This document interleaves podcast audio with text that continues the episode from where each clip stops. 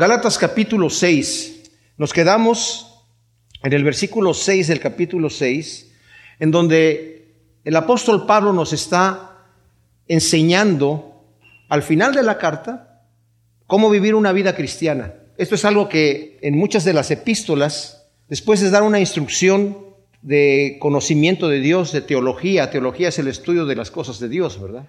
Pero después de darnos toda esta enseñanza, siempre viene una porción que tiene que ver con la vida práctica. No todo lo que el Señor nos muestra es lo que tenemos que conocer acerca de Dios, lo que tenemos que conocer acerca de nuestra salvación, eh, lo que tenemos que conocer acerca de una verdadera fe.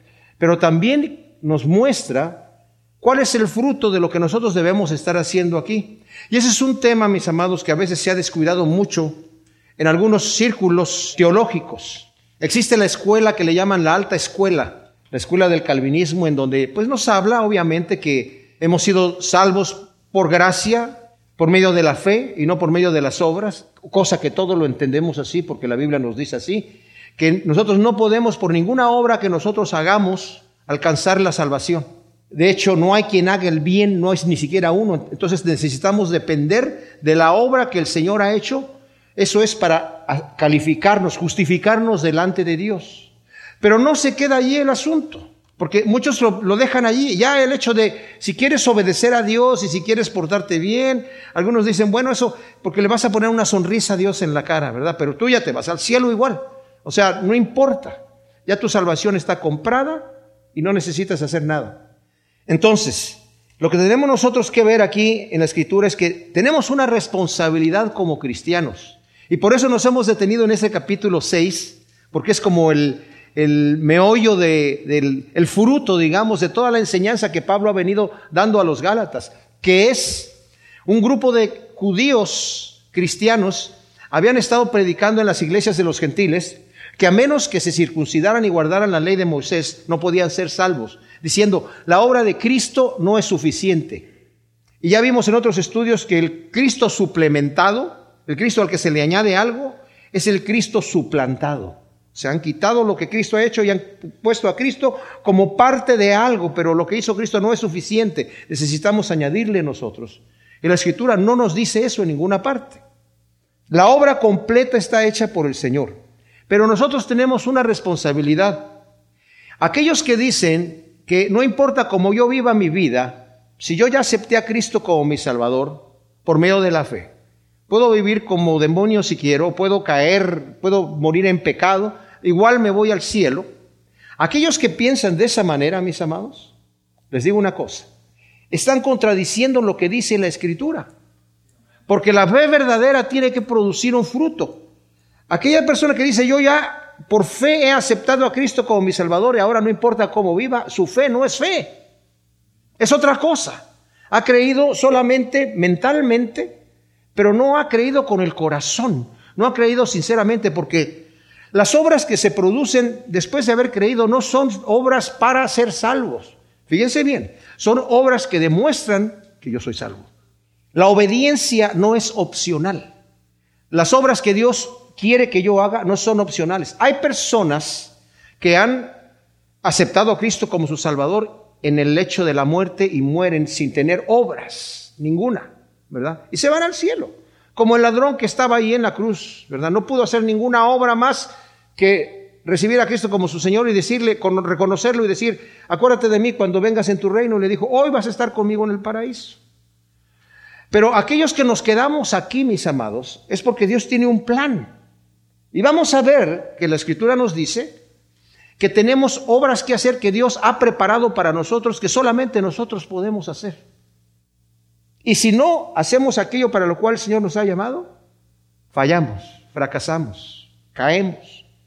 Entonces nos dice en el versículo 7 del capítulo 6 de Gálatas, no os engañéis, Dios no está siendo burlado, pues lo que el hombre siembre, eso también cosechará. Porque el que siembra para su carne, de la carne cosechará corrupción, pero el que siembra para el espíritu, del espíritu cosechará vida eterna. No nos cansemos pues de hacer el bien, que a su tiempo cosecharemos y no desmayamos. Así que mientras tenemos oportunidad, hagamos el bien a todos, mayormente a la familia de la fe. Aquí el título de esto que nos está diciendo aquí, el hombre cosecha lo que siembra. Eso lo entendemos nosotros. Hay una ley de siembra y de siega. El fruto de la cosecha depende de la calidad de la semilla que yo estoy sembrando, de la cantidad de la semilla que estoy sembrando, del terreno donde estoy sembrando. Esto es diferente a la parábola del sembrador, donde el Señor también utiliza el mismo ejemplo de agricultura. Porque la parábola del sembrador, la semilla es buena, el sembrador es el Señor y los terrenos varían de acuerdo al corazón del hombre. Pero acá se está refiriendo, no te engañes, todo lo que tú siembras vas a cosechar.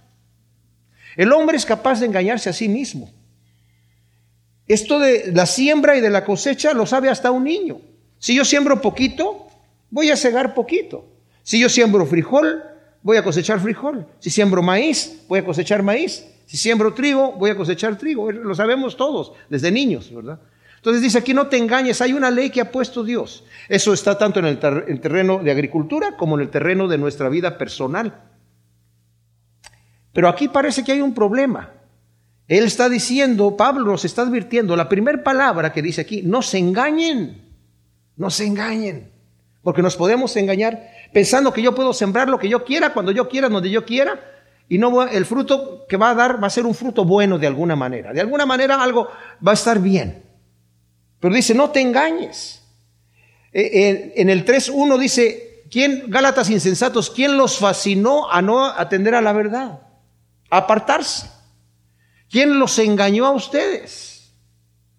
Sabemos que Satanás es el padre de mentira y cuando miente habla su lenguaje natural porque es mentiroso y padre de mentira, nos dice eh, Juan 8:44. Él miente desde el principio porque es mentiroso. Él inventó la mentira, imagínense ustedes. Es el padre de mentira cuando cayó. Y también en Tesalonicenses nos habla cómo este, segunda de Tesalonicenses, este eh, anticristo, ¿verdad? Que va a venir, el inicuo, dice aquí versículo 8 del capítulo 2 de segunda de Tesalonicenses, a quien el Señor matará con el soplo de su boca y destruirá con el resplandor de su venida, cuyo advenimiento es por obra de Satanás, con toda clase de poderes y señales milagrosas y prodigios mentirosos Nuevamente, vemos aquí la naturaleza de Él. Con todo engaño de iniquidad para los que perecen, recompensa por no haber acogido el amor de la verdad para ser salvos. Por eso Dios les envía una fuerza de extravío para que crean a la mentira y sean juzgados todos los que no creyeron a la verdad, sino que se complacieron en la injusticia. Toda esta gente que quiso sembrar para la carne. Ya nos había advertido anteriormente el apóstol Pablo en el capítulo 5 Tengan cuidado, Gálatas, y tengamos cuidado nosotros. Tenemos dos naturalezas en nosotros. Vimos que aunque, aunque el pecado no reina en nosotros y no debe reinar, lo podemos dejar reinar, pero ya no reina porque ya hemos sido liberados. Pero aunque el pecado ya no reina, todavía permanece, todavía cargamos con nuestra naturaleza pecaminosa. Y por eso dice Gálatas 5, 16 digo, pues anden en el espíritu y no satisfagan los deseos de la carne, que son apasionados porque la carne tiene deseos y son contrarios a los del espíritu. Y el espíritu tiene deseos contrarios a los de la carne y estos se están oponiendo entre sí para que no podamos hacer lo que nosotros queremos hacer. Entonces hay una lucha interior. Vemos que Él es el padre de mentiras, Satanás. Y debemos entender que no hay mentiras blancas ni mentiras grises, solamente hay mentiras que provienen de lo profundo del infierno. Su origen está allí, ¿verdad? La escritura nos advierte que los mentirosos no heredarán el reino de Dios. Fíjese cómo nos lo dice eh, Apocalipsis. O sea, a veces pensamos, bueno, pero decir una mentirita, ¿qué, ¿qué tanto es tanto? O sea, no, no, no, no es mucha cosa. Pero si nos acostumbramos a empezar a vivir una vida basada en la mentira, no vamos a heredar el reino de Dios. Dice Apocalipsis 21, 8. Pero los cobardes e incrédulos, los abominables y homicidas, los fornicarios y hechiceros e idólatras, todos los mentirosos, tendrán su parte en el lago que arde con fuego y azufre, que es la segunda muerte. Y luego en el capítulo 22, 15. Fuera los perros y los hechiceros y los fornicarios y los homicidas y los idólatras y todo el que ama y practica la mentira.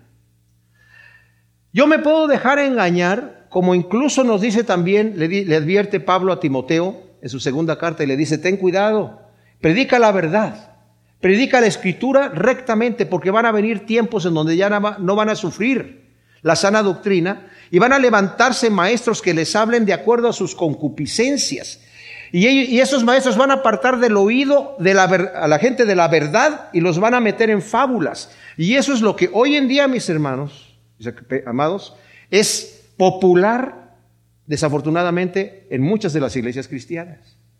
Se han apartado de la verdad para creer a la mentira, porque como tienen deseos carnales, quieren que les den permiso de pecar y quieren que les den permiso de poner la mirada en las cosas de la tierra y no en las cosas de arriba. Es terrible. Y es, gente que se deja engañar. Pero Pablo nos está diciendo, Dios no va a ser burlado. No está siendo burlado ni puede ser burlado. Nadie os engañe. Los engañadores irán de mal en peor engañando y siendo engañados, nos dice segunda de Timoteo 3:13. No nos engañemos, mis amados, pensando que podemos hacer lo que nosotros queremos, cuando nosotros queremos, donde nosotros queramos y no vamos a tener consecuencias. Porque la semilla que nosotros estamos sembrando va a producir su fruto. ¿Verdad? Entonces, Dios no puede, no está siendo burlado ni puede ser burlado. No pensemos que podemos engañar a Dios, ya sea escondiéndonos de Él o pensar que podemos ser más astutos que Él. Muchas veces porque no vemos a Dios, pensamos que Dios no nos ve. Somos como el avestruz. Es increíble. Pero hay, gente científicos, cerebros potentes, inteligentes, que son científicos, que simple y sencillamente dicen, si yo digo que Dios no existe, deja de existir. Gente que es eh, inmoralmente, o sea, intelectualmente inmoral, y lo que hacen es que no quieren enfrentarse a la realidad pensando que si niegan la realidad, fíjese bien, pensando que si niegan la realidad, ya deja de existir. Eso no puede ser. Eso no funciona así. ¿Verdad? Entonces necesitamos darnos cuenta que, y, les digo, hay gente que eh, han incluso argumentado diciendo, yo sé que toda la evidencia está de que hay un Dios creador, pero como yo ya decidí que Dios no existe, niego la evidencia. Cierro los ojos. No me va a pasar nada. Bueno, esas son personas que quieren, han escondido la mente de la verdad. Dios no está siendo burlado, nos podemos engañar, podemos engañar a toda la gente algunas veces, podemos engañar a algunas personas todas las veces, pero no podemos engañar a Dios ni una sola vez. Dios no puede ser burlado. En Romanos nosotros vemos que eh, Pablo está diciendo, hay gente que le ha dado la espalda a Dios, se ha retenido con injusticia la verdad, y Dios los ha entregado a una mente reprobada para hacer cosas que no convienen. Su propia mente reprobada. Que ellos dicen, está bien lo que yo estoy haciendo. Y al final del capítulo 1 dice, estas personas creen, saben que la sentencia de Dios contra personas que practican tales cosas es muerte, no les interesa, no les importa. Cierran los ojos a su futuro, no les interesa. Y no solamente la siguen haciendo, sino que se complacen con los que las practican. Piensa esta gente que Dios sí puede ser burlado. Pero mis amados, Dios no puede ser burlado. Se van a llevar la, sorpresa de su vida cuando lleguen al final del día, en el día del juicio y estén enfrente del Señor entregando cuentas. Ese va a ser un día de angustia, de lloro y de crujir de dientes para mucha gente que pensó que podían burlarse de Dios. Es increíble. Los que mataron al Señor Jesús en la cruz sabían que Él era el Mesías. Sabían que Él era hijo de Dios. Lo sabían. Sabían que iba a resucitar al tercer día, por eso quisieron poner esa piedra pensando que la piedra lo iba a, evitar que saliera de ahí. Y ya cuando los soldados le dijeron, sí resucitó el hombre, y nosotros nos quedamos como muertos, ¿y ahora qué hacemos? Digan que se lo robaron a sus discípulos. Piensa esta gente, pensó que Dios puede ser burlado. Si les podemos preguntar ahora, nos dirían, wow, qué engañados estuvimos. Nos dejamos engañar. Entonces aquí, no te engañes. Dios no está siendo burlado. Todo lo que el hombre siembra, eso mismo va a cosechar. Lo que sembramos cosecharemos, ya sea en el terreno moral, el físico o el espiritual. Este principio se aplica a tres áreas que vamos a ver aquí nosotros. Vimos en el versículo 6 que dice, el que es enseñado en la palabra comparta todas las cosas buenas con el que lo enseña. Nosotros lo aplicamos, ese versículo 6, mis amados, a la responsabilidad de ayudarnos con las cargas los unos de los otros. En relación, ¿verdad? A, eh, como Pablo también nos dice, apoyar a aquellos que están entregándose tiempo completo a la enseñanza de la, de la palabra, ¿verdad? Lo vimos en ese contexto. Pero hay quienes, algunos intérpretes, que lo, lo unen más bien a esta otra parte, a la parte de todo lo que el hombre siembra, eso va a cosechar. Y es posible que también se aplique a eso, porque el apóstol Pablo también dice, si nosotros hemos sembrado eh, cosas espirituales, eh, que es mucho pedir que podamos cegar cosas materiales, ¿verdad? De ustedes, cuando nos habla acerca, en Primera de Corintios, en el capítulo 9, versículo 11, acerca de todo lo que tiene que ver con, este, el obrero es digno de su salario y toda esta cosa. Entonces, en el ministerio pastoral se aplica, en la santidad personal, que es el versículo 7 y 8, en donde dice, no te engañes, todo lo que el hombre sembrado, eso va a cosechar, porque el que siembra para su carne, de la carne cosechará corrupción, pero el que siembra para el espíritu, del espíritu va a cosechar vida eterna. En el terreno espiritual, si tú siembras para la carne, vas a cosechar corrupción. Si siembras para el Espíritu, vas a cosechar vida eterna. Hay una lucha en nuestro interior, mis amados, entre la carne y el Espíritu. Ya lo vimos en el versículo 17 del capítulo 5. Ya que aunque hemos sido hechos libres de la esclavitud del pecado, el pecado que no reina permanece en nosotros y se manifiesta en nuestra carne. Tenemos un, cuerpo carnal, una mente carnal todavía, que se revela a Dios. Necesitamos dejarnos controlar por el Espíritu Santo y no reaccionar como reaccionaremos normalmente, sobre todo cuando nos dejamos llevar por nuestros sentimientos carnales. Entonces reaccionamos no como el Espíritu de Dios quiere que reaccionamos, sino reaccionamos carnalmente con nuestros sentimientos de odio, de, celos, de, echarle la culpa al otro, etcétera, de rencores, de un montón de cosas.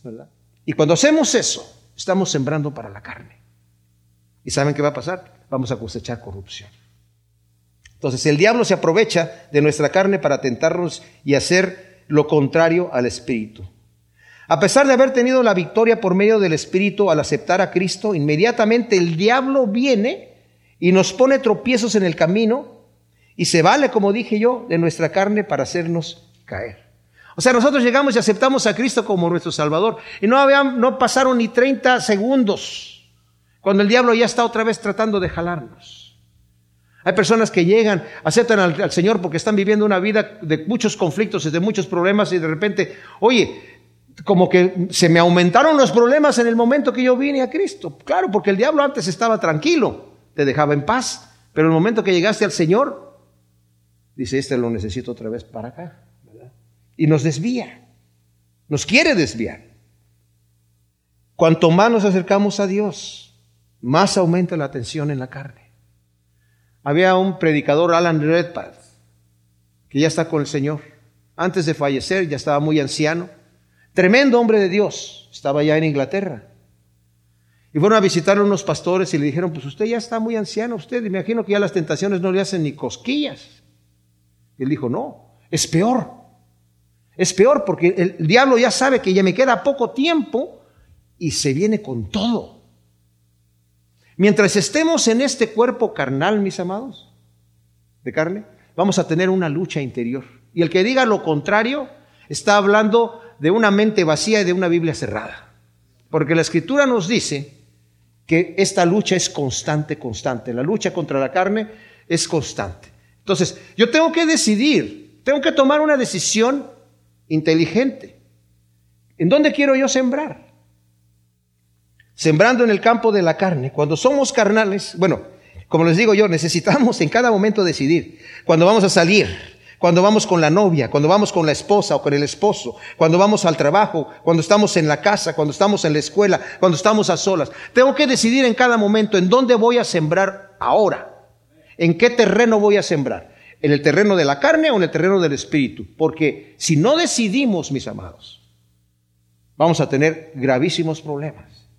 ¿Saben por qué Daniel se mantuvo íntegro en Babilonia? porque decidió no contaminarse. Hizo una decisión en su mente. ¿Y saben qué pasó con Daniel? No se contaminó. Si no decidimos nada, nada pasa automáticamente. No nos podemos levantar en la mañana a decir aquí, pues a ver qué se me presenta. Tengo que decidir en dónde voy a sembrar hoy, en qué terreno voy a sembrar. Voy a dejar que mis celos, que mis eh, pasiones, que mis deseos carnales tomen control de mí, pues ya sabemos dónde voy a estar sembrando. Pero si dejo que el Espíritu me humille, me tranquilice y me dirija, voy a saber que estoy sembrando en el Espíritu, en el terreno del Espíritu.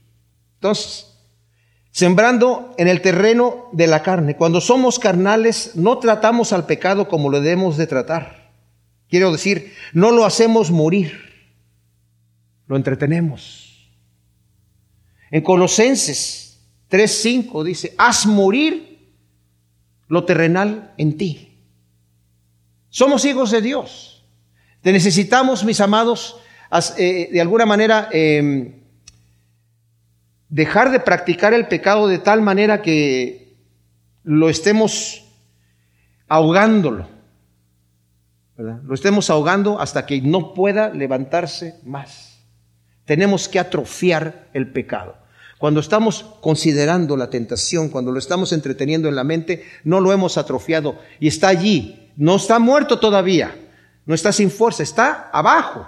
Tal vez ya no soy un fornicario, tal vez ya no soy un, adúltero, tal vez ya no soy un ladrón o un asesino. Pero si no he dejado eso, no lo he dejado que se atrofie completamente, en el momento que esa chispita chiquita toque algún material incandescente, se va a encender. Por eso es que de repente vemos tremendos siervos de Dios que de la noche a la mañana caen en pecados escandalosos. No fue de la noche a la mañana.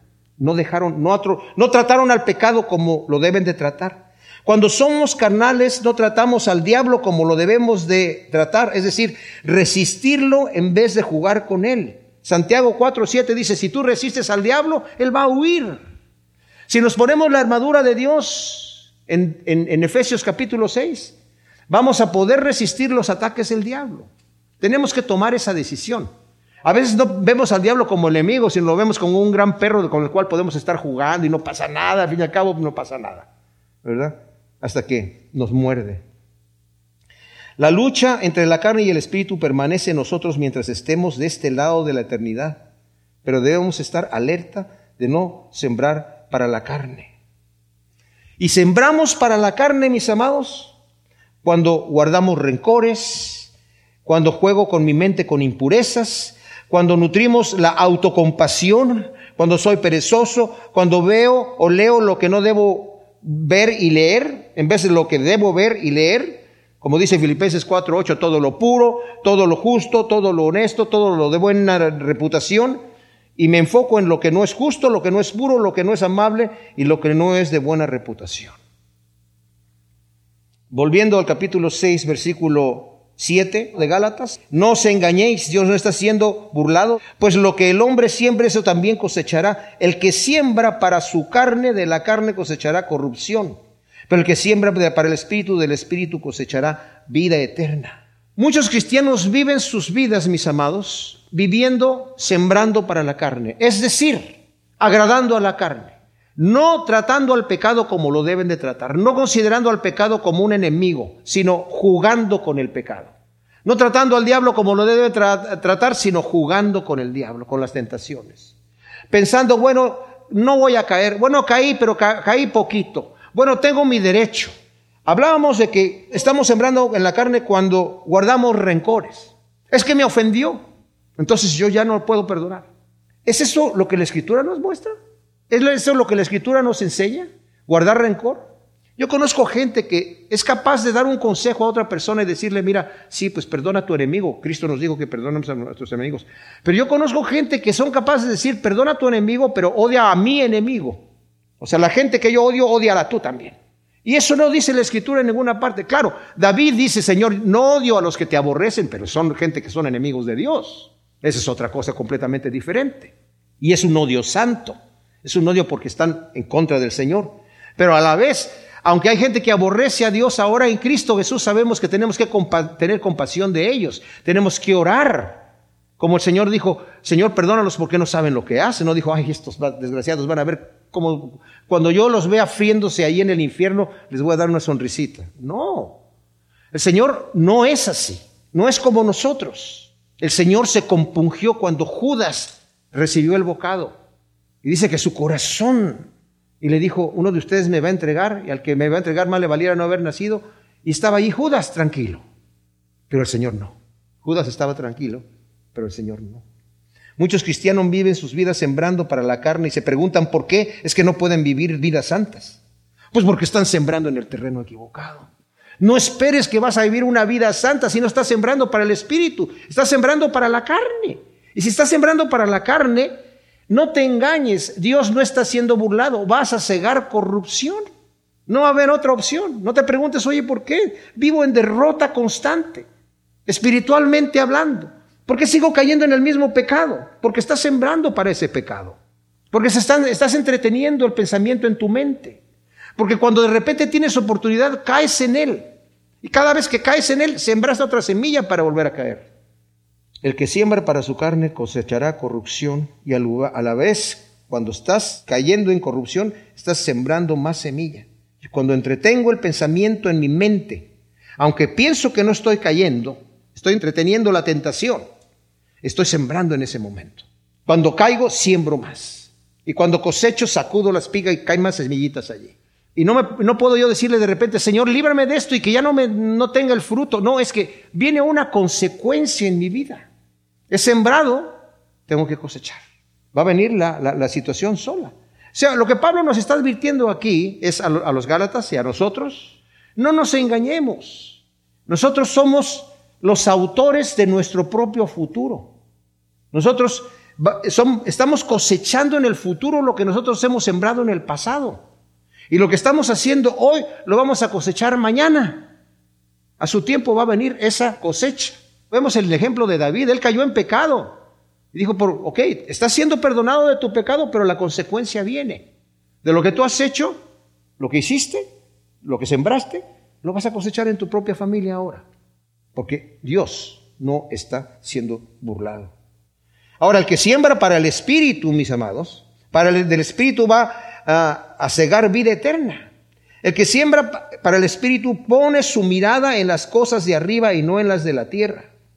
Por ejemplo, si nosotros vemos en Colosenses capítulo 3, ahí el apóstol Pablo le dice a la iglesia de Colosas, el versículo 1, si pues, fuiste resucitados juntamente con el Mesías, buscad las cosas de arriba, donde está el Mesías sentado a la diestra de Dios. Poned la mirada en las cosas de arriba y no en las de la tierra porque habéis muerto y vuestra vida está escondida con el Mesías en Dios. Y cuando el Mesías vuestra vida se manifieste, entonces también vosotros seréis manifestados con Él en gloria. O sea, pon la mirada en las cosas de arriba, busca las cosas de arriba y no de las de la tierra. ¿Cuáles son las cosas de arriba? Bueno, las de la tierra sabemos cuáles son, las cosas que están aquí, lo que nos ofrece el mundo, todo lo que vemos en los anuncios, en la televisión, todo lo que vemos en los billboards, en la calle, todo son cosas de la carne, son las cosas de la tierra. Pero las cosas de arriba, ¿cuáles son? Las nubes no son las nubes, las estrellas tampoco. Dios, los ángeles, ¿qué, significa poner la mirada en las cosas de arriba? Nos lo dice más adelante en el capítulo 3 aquí mismo. Dice, haced morir pues lo terrenal en vosotros, fornicación, impureza, pasión desordenada, deseo malo, la avaricia que es idolatría, cosas por las cuales la ira de Dios viene sobre los hijos de desobediencia. Cosas en las cuales ustedes anduvieron en otro tiempo, pero ahora ya no están en ellas. Como dije, son las cosas que están, ya, ya no las estoy practicando, porque si las practico no me puedo decir que soy cristiano. Ya no las estoy practicando, pero no se han muerto porque las tengo que hacer morir, las tengo que atrofiar. Y luego da esa lista, aunque no es exhaustiva, también después da otra lista, ¿verdad? Pero ahora desechad también vosotros todas estas cosas, ira, enojo, malicia, maledicencia, lenguaje obsceno de vuestra boca, las mentiras de unos con los otros, porque ya se han desvestido del viejo hombre con sus prácticas y se han vestido del nuevo, el cual conforme a la imagen del que lo creó se va renovando. O sea, deja ahora también, veámoslo todo esto dentro del marco familiar, que es allí, mis amados, en donde somos probados nosotros, en nuestro hogar, con nuestra esposa, con nuestros hijos. Ahí es en donde nosotros somos probados, en el marco familiar, porque es en donde estamos sin máscara, sin ira, sin enojo, sin malicia, sin maledicencia, sin lenguaje obsceno, sin mentiras. Ahora nos dice, se han, vestido del, hombre nuevo, ¿verdad? Y ahí es en donde nos va a mostrar a nosotros cuáles son las cosas de arriba, que son, ¿verdad? En el versículo 12, vestidos como escogidos de Dios, santos llamados, de sentimientos entrañables, de compasión, de bondad, de humildad, de mansedumbre, de longanimidad, soportándonos los unos a los otros. Si alguno tiene queja con otro, como el Señor en verdad nos perdonó, así también debemos perdonarnos todos. Y sobre todas estas cosas, el amor que es el vínculo perfecto, vestidos de eso. Y la paz del Mesías va a estar como nosotros, que sea el árbitro de nuestros corazones, porque a eso hemos sido llamados para estar en paz. Que la palabra de Dios eh, esté en nosotros todo el tiempo con salmos, himnos y cánticos espirituales. Y todo lo que hagamos de palabra y obra, hacerlo para el Señor. Las esposas tienen que estar sometidas a sus esposos, los esposos tienen que amar a sus esposas y no ser ásperos con ellas, amarlos como Cristo amó la iglesia. Pero dice, si tú eres áspero con tu esposa, Dios no te escucha tu oración. Y luego dice, padres, no exasperen a sus hijos para que no se desalienten. Hijos, obedezcan a sus padres en todo que eso es aceptable delante de Dios. Empleados obedezcan a sus jefes, jefes traten bien a sus empleados. Y continúa todo esto, ¿verdad? Orando todos juntos en amor, andad sabiamente para los de afuera, no malgastando el tiempo. O sea, todas estas cosas, mis amados, son las cosas de arriba. Eso es sembrar en el Espíritu. Eso es lo que es sembrar en el Espíritu. Cuando nosotros nos levantamos en la mañana para obrar. Ahora, ¿cuándo debemos de sembrar para el Espíritu? Todo el tiempo. 24-7. O sea, todo el tiempo, todo el tiempo. El que siembra para la carne, de la carne cosecha corrupción. La palabra es pasará, que abarca tanto el físico, lo físico como lo moral y lo espiritual. El hombre natural solamente puede sembrar para la carne porque es lo único que sabe hacer. Y hay, una, un deterioro tanto moral como físico también en estar sembrando la carne. En Edén el hombre pecó y como resultado entró la muerte tanto física como moral y espiritual. En el ámbito físico el hombre poco a poco se va deteriorando hasta la muerte y en el área espiritual está muerto y le da la espalda a Dios. El hombre ha muerto espiritualmente, le da la espalda a Dios en el Edén, ¿verdad? Cuando vivimos dándole la espalda a Dios, va a dar como consecuencia un deterioro físico. El SIDA es una obra de ingeniería microbióloga que no creo que viene así nada más. Vemos la mano de Dios ahí, ¿verdad? Vemos la mano de Dios. ¿Por qué? Porque el hombre que le da la espalda y siembra para su carne, no queriendo considerar a Dios, va a cosechar corrupción.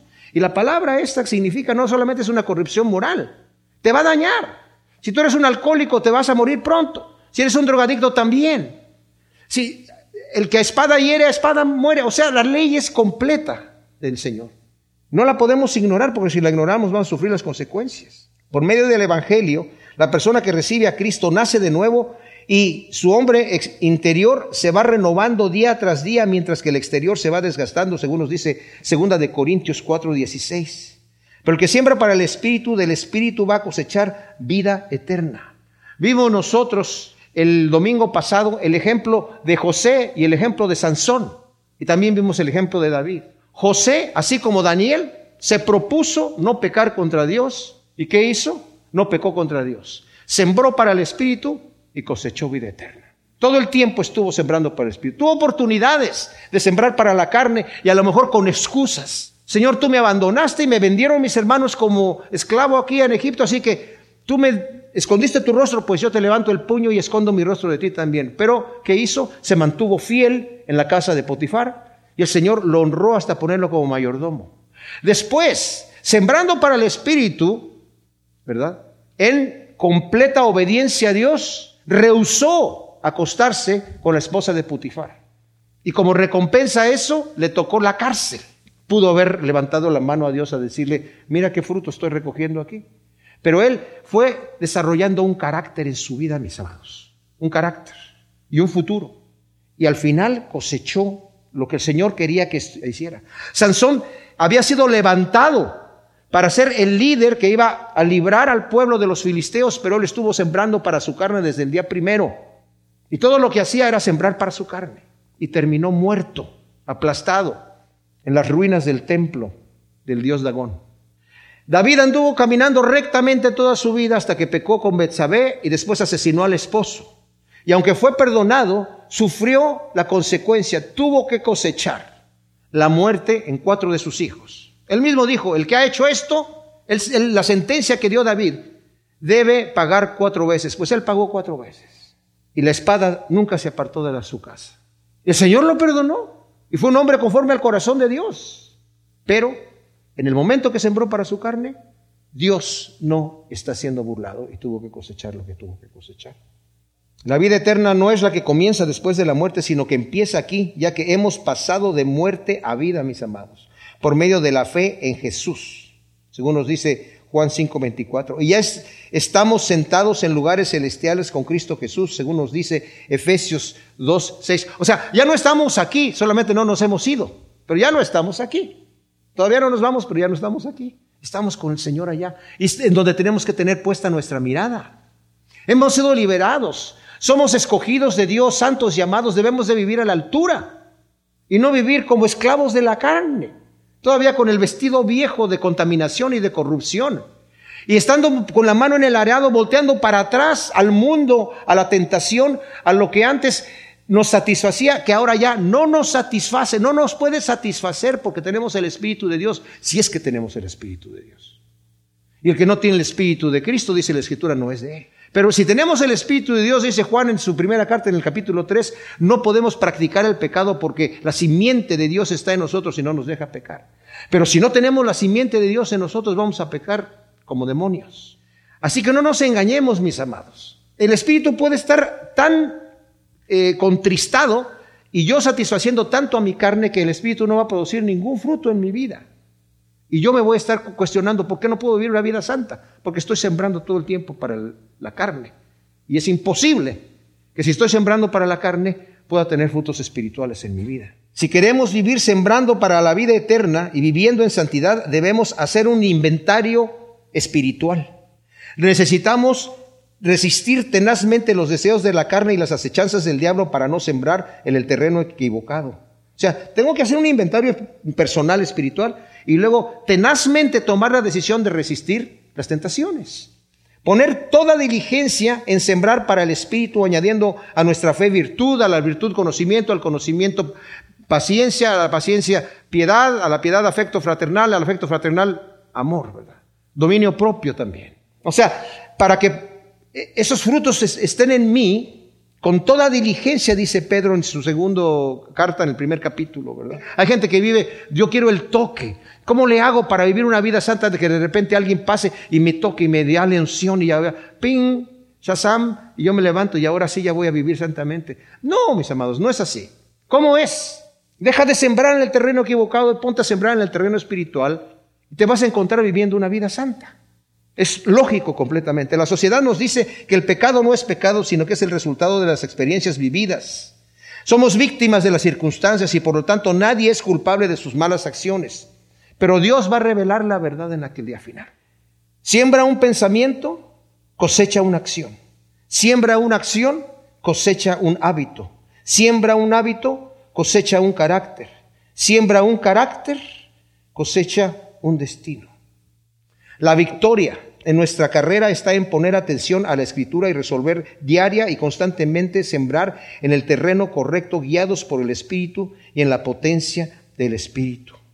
El versículo 9 nos dice, no nos cansemos de hacer el bien que a su tiempo cosecharemos si no desfallecemos. Así que mientras tenemos oportunidad, hagamos bien a todos, mayormente a los de la familia de la fe. Pablo nos exhorta a que no nos cansemos de hacer el bien sin desmayar. O sea, la exhortación, no te canses de hacer el bien, no tires la toalla. Por el Espíritu, guiados por el Espíritu, en la potencia del Espíritu Santo, haz la voluntad perfecta de Dios. No te conformes a este mundo, sino sé transformado por la renovación de tu mente para que compruebes cuál es la buena voluntad de Dios agradable y perfecta. Presenta tu cuerpo en sacrificio vivo, santo y agradable de Dios. Que eso es lo que sabes que tienes que hacer, nos dice eh, Romanos 12, 1 y 2. Hacer el bien nos dice que no nos cansemos de hacer el bien. El fruto de la verdadera fe. El Señor espera que nuestra fe produzca buenas obras para las cuales hemos sido creados. Según Efesios 2.10, hemos sido creados para buenas obras, las cuales el Señor preparó de antemano para que anduviésemos en ellas. Dice A veces nos levantamos, ¿verdad? En la mañana. Tal vez pasamos un buen fin de semana y mucha gente dice, ay, pues qué bonito fin de semana tuve, ¿verdad? Eh, aún como cristianos. Y ahora viene San Lunes, el día del trabajo. Y nadie está tan contento de ver qué trabajo tiene allí. Si estás en la oficina, todo el altero de papeles que tienes que estar en el trabajo, las cosas que tienes que reparar, las cosas que tienes que vender, las cosas que tienes que trabajar. A nadie le dice, nadie dice, ay, qué emocionado estoy el lunes, ¿verdad? Para trabajar con ganas. Pero no es que no debemos pensar así. Debemos pensar, ¿cómo puedo yo sembrar haciendo el bien el lunes? San lunes, sí, San lunes. En San lunes. No verlo como una situación negativa, sino como, como la oportunidad de que brille la luz que Dios me ha dado delante de los hombres. ¿Cómo puedo hacer brillar mi luz allí? Se entiende que no, no son obras para ganar la salvación, mis amados, pero son obras que son fruto del Espíritu de Dios. Si le dan la vuelta allí a Efesios capítulo 2, que está enseguida, dice capítulo 2, versículo 8, porque por gracia habéis sido salvos por medio de la fe, y esto no es de vosotros, sino es un don de Dios, no por obras para que nadie se gloríe. Perfectamente bien entendido. Pero el siguiente versículo dice, porque somos hechura suya, creados en Cristo Jesús para buenas obras, las cuales Dios preparó de antemano para que anduviésemos en ellas. O sea, no somos salvos por obras, pero hemos sido creados en Cristo Jesús para buenas obras. Como dije, esas buenas obras son el fruto de nuestra fe. No son obras para ganar la salvación, son obras que demuestran que yo ya soy salvo, demuestran que yo ya soy salvo. Santiago nos dice, ¿verdad?, que la fe sin obras es muerta en sí misma. Lo hemos visto vez tras vez. Algunos critican a Santiago que, está hablando en la carne porque está diciendo que tenemos que tener obras para, mostrar nuestra fe. No, es que la fe sin obras no es fe, es otra cosa. Le ponemos el título de fe, pero esa fe delante de Dios no sirve para nada. Tiene que ser una fe activa, una fe que demuestre el fruto. El mismo eh, Juan el Bautista decía, ustedes dicen que están arrepentidos, pues muestren frutos dignos de arrepentimiento. Muestren que se han arrepentido. Y el Señor nos está diciendo, Santiago nos está diciendo, muestra que realmente crees, muestra que realmente eres salvo. Porque si tú dices de puras palabras que eres y no vives una vida así, te estás contradiciendo a ti mismo. Ahora, el Señor nos dice en Mateo 5:16, haz tus buenas obras delante de los hombres para que vean tus buenas obras y glorifiquen a nuestro Padre que está en los cielos. Luego en el mismo 6.1 de Mateo dice, ten cuidado de hacer tu justicia delante de los hombres, porque entonces ya recibiste tu recompensa. Entonces, ¿la hago o no la hago? Sí la hago, pero la hago para que glorifiquen a mi Padre que está en los cielos. Y la luz que voy a dar no es una luz como del policía que dice, mira, estás en pecado, estás mal, estás violando la ley. Es una luz agradable, es una luz buena, es una luz confortadora como la luz de Cristo. Esa es la luz que yo debo de tener, no la luz de justicia, no la luz del policía, sino la luz que me alumbra, la luz que me calienta. Es la que tenemos que tener. Porque de otra manera la gente no va a glorificar a nuestro Padre Celestial. Si andamos apuntando el dedo, ¿verdad? Cristo mismo nos dio el ejemplo de hacer el bien. En Juan capítulo 10, 32 dice, muchas obras he hecho entre ustedes, buenas obras, ¿por cuál de ellas me van a apedrear? No te apedreamos por buenas obras, te apedreamos porque tú dices que eres Dios. Y en el mensaje de Pedro a Cornelio en capítulo 10, versículo 38 de Hechos, cuando está dando testimonio de Jesús, dice que andaba haciendo el bien y sanando enfermos, echando fuera demonios. O sea, es lo que tenemos que hacer nosotros. Cuando estaba con la mujer samaritana, ¿verdad? Y los discípulos se habían metido ahí a una de las ciudades de Samaria para ir por, por, comida y cuando llegaron, los, eh, vieron que él estaba hablando con una mujer y le digo, ya que se fue la mujer, dice, maestro, te trajimos tu comida. Yo ya comí. ¿Pero cómo? Y nos estás enviando allá. Sí, ya, la comida es hacer la voluntad de mi Padre. Señor, pues te trajimos tu favorito, un sándwich de oveja al pastor. ya comí. Hacer el bien Hacer buenas obras es el fruto de una fe bien arraigada, como dije yo. Hacer el bien de manera proactiva, obrar lo que sabemos que debemos hacer, poniendo la mirada en las cosas de arriba y no en las de la tierra.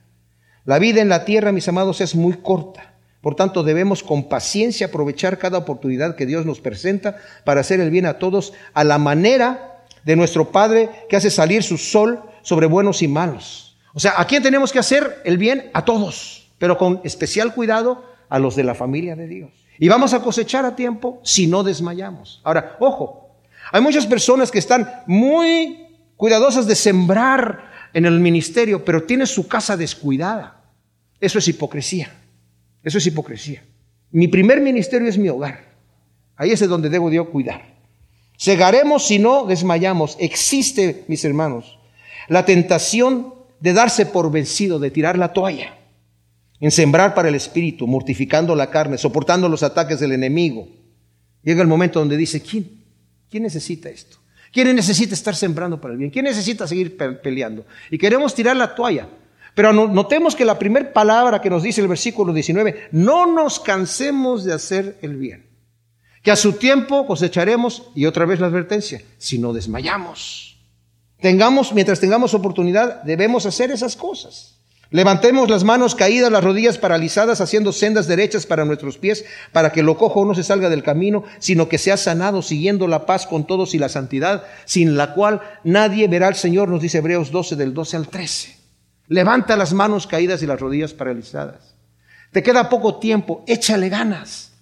Levántate en la mañana con el entusiasmo de hacer el bien. Señor, tienes delante de mí oportunidades que están para mí solamente, que has preparado para mí. Hay obras que has preparado para mí que solamente yo puedo hacer. Si ves un necesitado, necesita cinco dólares, si tú tienes cinco dólares, no llames al, departamento de benevolencia o de, dale lo que necesita. Si tú ves a tu hermano que tiene necesidad y tú tienes con qué, dice Santiago, dale, porque si no tu fe es muerta. Si tiene una persona necesita que, que alguien le hable, esté con ella, y tienes una hora y necesita una hora, dale una hora de tu tiempo. Levántate en la mañana con el entusiasmo, no con la pesadez. Señor, este día quiero hacer el bien para ti. Quiero levantarme a tener frutos que te glorifiquen a ti. El Señor va a poner en tu corazón y en tu cara una sonrisa, porque el obrar para el Espíritu, mis amados, es gozo, es paz, es amor es paciencia, es benignidad, es bondad, es fidelidad, es mansedumbre, es templanza. Todas esas cosas que yo necesito para poder sembrar el bien, que se sienten agradables cuando las estoy practicando, son el fruto del Espíritu Santo que el Señor me va a hacer producir cuando yo decido sembrar para el Espíritu. Gracias Señor, te damos por tu palabra. Ciertamente te pedimos que estas cosas que hemos considerado las siembres tú en nuestro propio corazón para que podamos dar el fruto a ciento por uno en el nombre de Cristo Jesús. Amén.